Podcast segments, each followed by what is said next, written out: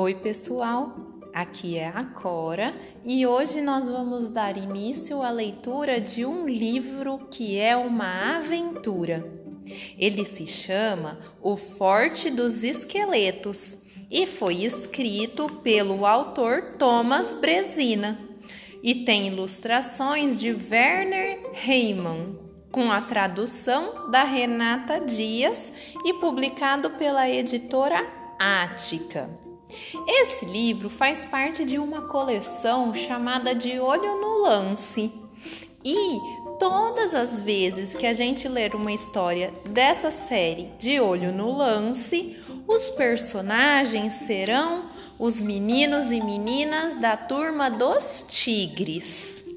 Na história de hoje, os personagens principais são o Patrick, a Gigi e o Lu. E aí, para vocês conhecerem um pouquinho mais sobre o conteúdo desse livro, O Forte dos Esqueletos, eu vou ler a sinopse da história, que é um resuminho sobre ela. Olha só. Andar por túneis submarinos entrar no túmulo esquecido de um capitão pirata e desvendar o mapa de um tesouro são alguns dos perigos que aguardam Gigi, Lu e Patrick no Forte dos Esqueletos. Tudo começou quando Gigi viu uma luz saindo de um farol abandonado. Parecia ilusão, mas como integrante da turma dos tigres, ela sentiu que ali se escondia uma nova aventura e das boas.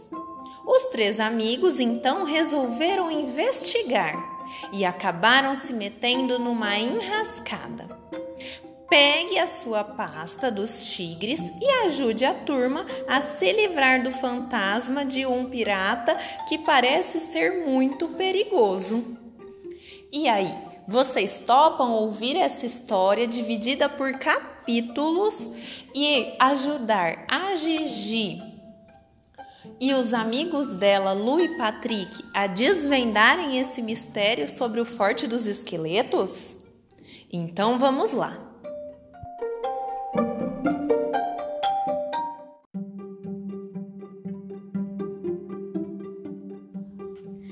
Capítulo 1 a assombração no antigo farol.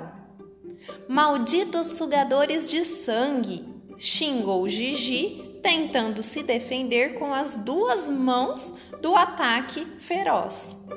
Por sorte, não eram vampiros, mas sim um enxame de pernilongos que tinham invadido o quarto onde a menina estava dormindo. Sonolenta, ela saiu da cama e foi cambaleando até a janela para fechá-la. Ai! Ela deu um grito. Tinha pisado em alguma coisa dura que se quebrou. Por sorte, nenhum caco entrou no seu pé, mas mesmo assim doeu. Gigi chegou mancando até a janela e olhou a noite lá fora. O reflexo da lua nas ondas do mar do Caribe era cor de prata. Ela pôde ver claramente o antigo farol, que ficava numa pequena ilha rochosa um pouco distante da costa. De repente, uma luz piscou no alto do farol. Gigi apertou os olhos e, quando os abriu de novo, os sinais de luz tinham desaparecido. Provavelmente meus olhos estão brincando comigo, pensou ela. Mas, justamente neste momento, ela viu um fino raio de luz bem forte que desapareceu tão rápido quanto tinha surgido. Que estranho, pensou ela de novo e voltou cambaleando para a cama. Puxou o cobertor até as orelhas para que os sugadores de sangue não a picassem e pouco depois ela voltou a dormir. A turma dos tigres estava passando as férias de inverno com o tio de Lu, que tinha uma casa fantástica numa pequena ilha do Caribe. A casa ficava à beira-mar e era rodeada por um muro largo com duas torres altas e quadradas. Parecia um pequeno forte. Seu nome era Forte dos Esqueletos. Dava até medo. Estou desesperada de tanto que coçam as picadas dos pernilongos, reclamou Gigi no café da manhã. Eles gostam de você, brincou Lu. Provavelmente o seu sangue é muito doce. Ah, que engraçadinho, respondeu Gigi invocada. Depois ela se virou para o tio Bert e perguntou: O farol na Ilha de Pedra ainda está funcionando? O tio Bert fez que não com a cabeça. Não funciona faz 200 anos. A torre é uma ruína dos tempos dos piratas. Ontem à noite eu vi sinais de luz no farol, contou a Gigi. Lu, cutucando Patrick, é, deu um sorrisinho. Gigi, querida, acho que você sonhou com tudo isso, disse Patrick rindo. Gigi quase estourou de tanta raiva. Não sonhei, não, eu vi com meus próprios olhos. Os dois meninos riram. Então você deve lembrar que horas eram, exclamou o tio Bert. Gigi engoliu em seco. Não, ela não sabia. Ela até tentou se lembrar. A que horas que tinha acordado mesmo? Pergunta para você.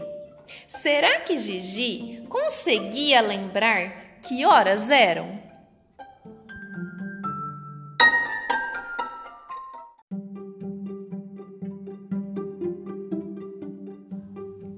Capítulo 2 A Costa dos Ossos Depois do café da manhã, quando Gigi voltou ao quarto para pegar seu maiô, encontrou seu relógio no chão. Ela tinha pisado nele de noite, o vidro se quebrou e o relógio parou. Eram duas da madrugada quando vi luz no farol, disse Gigi de volta à sala, mostrando a seus amigos tigres e ao tio Bert o relógio quebrado como prova. Tio Bert franziu as sobrancelhas, pensativo. Gigi, você tem certeza de que viu luz no farol? perguntou. A menina fez que sim com a cabeça. Você tinha falado antes dos piratas, tio. O que eles têm a ver com o farol? Quis saber Lu. Tio Bert levou a turma dos tigres até o balcão, de onde se podia ver toda a baía. Isso eu sei explicar com detalhes, respondeu tio Bert. Os piratas acendiam fogo de noite no alto do farol, desviando para a direção errada os barcos que passavam. Assim, eles iam parar num banco de areia e embarcavam. Os piratas iam remando até o barco virado e roubavam a sua valiosa carga. Muitas vezes haviam caixas cheias de moedas de ouro, joias e prata. Eles precisavam ser rápidos, pois o mar engolia o barco em pouco tempo. E o que acontecia com os marinheiros que estavam a bordo? perguntou Patrick. Tio Bert suspirou. Alguns conseguiam se salvar em botes salva-vidas, mas a maioria se afogava. Por isto, esta praia se chama Costa dos Ossos. Minha casa foi construída sobre os alicerces de um forte pirata chamado Forte dos Esqueletos. Bom, eu não mudei o nome, apenas apesar de não achá-lo muito convidativo, né? Lu começou a sentir cócegas de aventura. E onde estão os tesouros hoje em dia? Ele quis saber. Seu tio fez um sinal para a turma dos tigres segui-lo até a entrada, onde havia um quadro grande pintado a óleo. Era o retrato de um pirata corajoso e selvagem com uma barba mal feita. Só o capitão dos piratas, Barba Negra, pode responder essa pergunta. Foi dele a ideia do truque do farol. Ele morava no forte que ficava aqui antigamente e escondeu seu tesouro muito bem. Não contou o lugar para ninguém. Esse segredo ele levou para o túmulo. Gigi mordiscava seu chocolate agitada. Mas o cara não pode ter voltado para assombrar o farol? Ou pode? Seus amigos fizeram que não com a cabeça. Então, quem fez os sinais? A menina quis saber. Vamos até o farol para ver, propôs Lu. Vocês não podem ir, é muito perigoso. E além disso, o meu barco está no conserto. É melhor vocês irem para a praia ler um bom livro. Dizendo isso, tio Bert desapareceu no escritório. Lu balançou a cabeça espantado. Porque às vezes seu tio era tão rígido e sério assim? Que coisa chata. Está bem. Então vamos dar um mergulho e esquecer essa história, disse Patrick.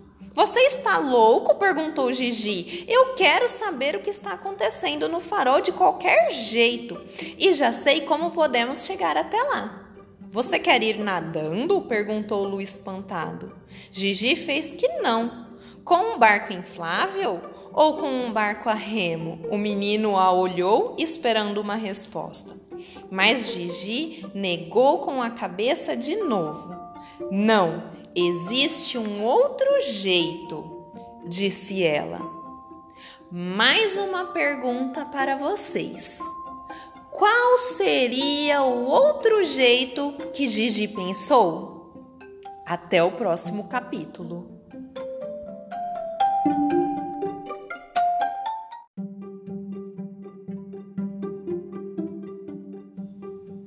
Capítulo 3 Um fio terrível. Parabéns, Gigi. Você realmente tem boas ideias, disse Lucas, que assim como Patrick, não tinha visto a propaganda no quadro de avisos. Patrick já tinha andado de jet ski uma vez, sabia dirigir. O único problema era que só cabia uma pessoa. Quem iria então até o farol?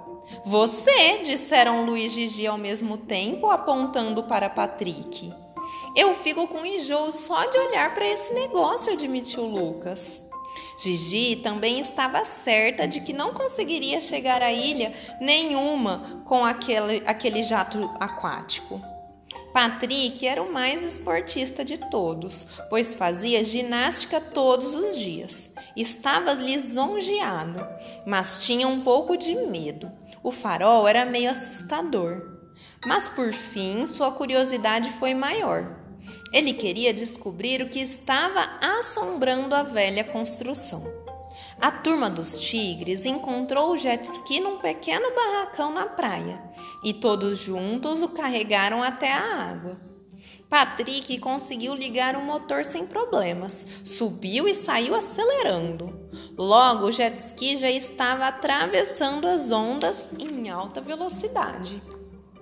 Depois de 10 minutos de muito balanço, Patrick chegou à pequena ilha, prendeu o jet ski numa pedra com uma corda e subiu até a entrada do farol. O menino engoliu em seco. De repente, sentiu seu estômago virar. O barulho do mar e o grito das gaivotas ficaram mais fortes. Ele olhou assustado para o muro cinza do farol e sentiu um arrepio de medo percorrer sua espinha. Hesitante, chegou até a porta de madeira já bem estragada. Como não conseguia abri-la, empurrou-a com toda a força do seu corpo. Só assim a porta abriu, rangendo alto. Patrick entrou no farol, mas na verdade sua vontade era voltar imediatamente. Um vento frio soprava em sua direção. Pouco a pouco, seus olhos foram se acostumando à penumbra. Ele olhou ao redor. No chão de areia havia um monte de coisas velhas, pedaços de madeira e uma estátua sorridente, daquelas que ficam na proa dos navios. Uma estreita escada em caracol levava até o alto do farol. O menino subiu devagar e chegou a uma sala redonda com um pequeno balcão. Provavelmente os sinais luminosos vinham de lá. Antigamente eram os piratas. E ontem à noite, quem teria sido?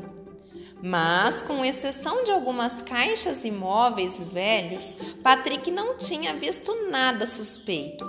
Parecia que fazia anos que ninguém pisava ali. De repente, Patrick mudou de opinião, pois percebeu claramente que alguém havia entrado no farol no dia anterior. Ele começou a ficar com medo e quis ir embora o mais rápido possível.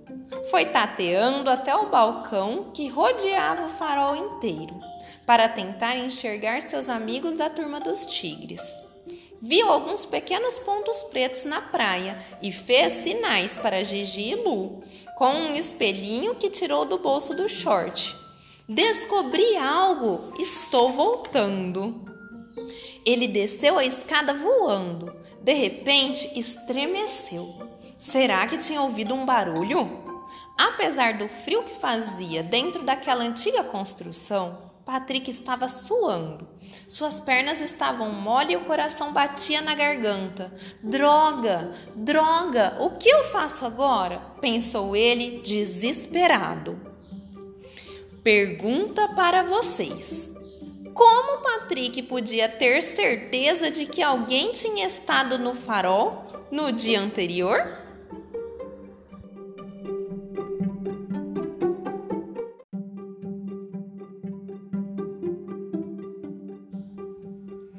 Capítulo 4 Desaparecido? Gigi e Lu esperavam impacientes a volta do amigo. Ele deve ter encontrado alguma coisa, senão já estaria de volta, disse Gigi. Então eu não sonhei como você pensou, senhor sabe tudo. Tá bom, tá bom, fique calma, resmungou Lu, olhando preocupado para a pequena ilha rochosa. Patrick já devia ter saído havia um bom tempo do farol, mas ele não o via em nenhum lugar. Lu olhava para o relógio nervoso. Alguma coisa está errada, disse em voz baixa. Patrick fez os sinais de espelho há 25 minutos. Tomara que não tenha acontecido nada com ele. Gigi olhou para a lua assustada. O que, o que, que vamos fazer agora? Acho melhor a gente contar para o tio Bert, mesmo sabendo que ele vai ficar furioso, disse Lu. Mas tio Bert não estava em lugar nenhum. A porta do escritório estava trancada e quando os dois tigres bateram, ninguém respondeu. Não tiveram resposta nem quando chamaram por seu nome. Onde será que ele foi? perguntou Gigi com medo. Justo agora que ele não está aqui. Talvez Patrick esteja ferido. Um farol com muros tão antigos sempre é perigoso. Pode ser que uma pedra tenha caído na cabeça dele. A gente tem que ir até lá. Lu concordou. Ele também achava que tinha acontecido alguma coisa com Patrick. O forte dos esqueletos escondia algum segredo e ele temia que Tio Bert tivesse alguma coisa a ver com isso. Os amigos tigres correram até o barracão onde tinham encontrado o jet ski. Talvez eles encontrassem alguma coisa que os levasse até o farol, pois era impossível nadar até lá com aquelas ondas altas. Um barco a remo parece bem velho, mas também, mas talvez ainda dê para usar, exclamou Gigi agitada. Poucos minutos depois, os dois estavam no barco. Lu remou mar adentro, mas estava tão nervoso que remava mais no ar do que na água. Por fim, Gigi o tirou do banco e começou a remar com muita força, levando o barquinho na direção da ilha de pedra. Quando estavam quase chegando ao farol, ela largou os remos de repente e disse, sem fôlego: Lu, olhe para a praia. Pergunta para você: O que será que Gigi viu?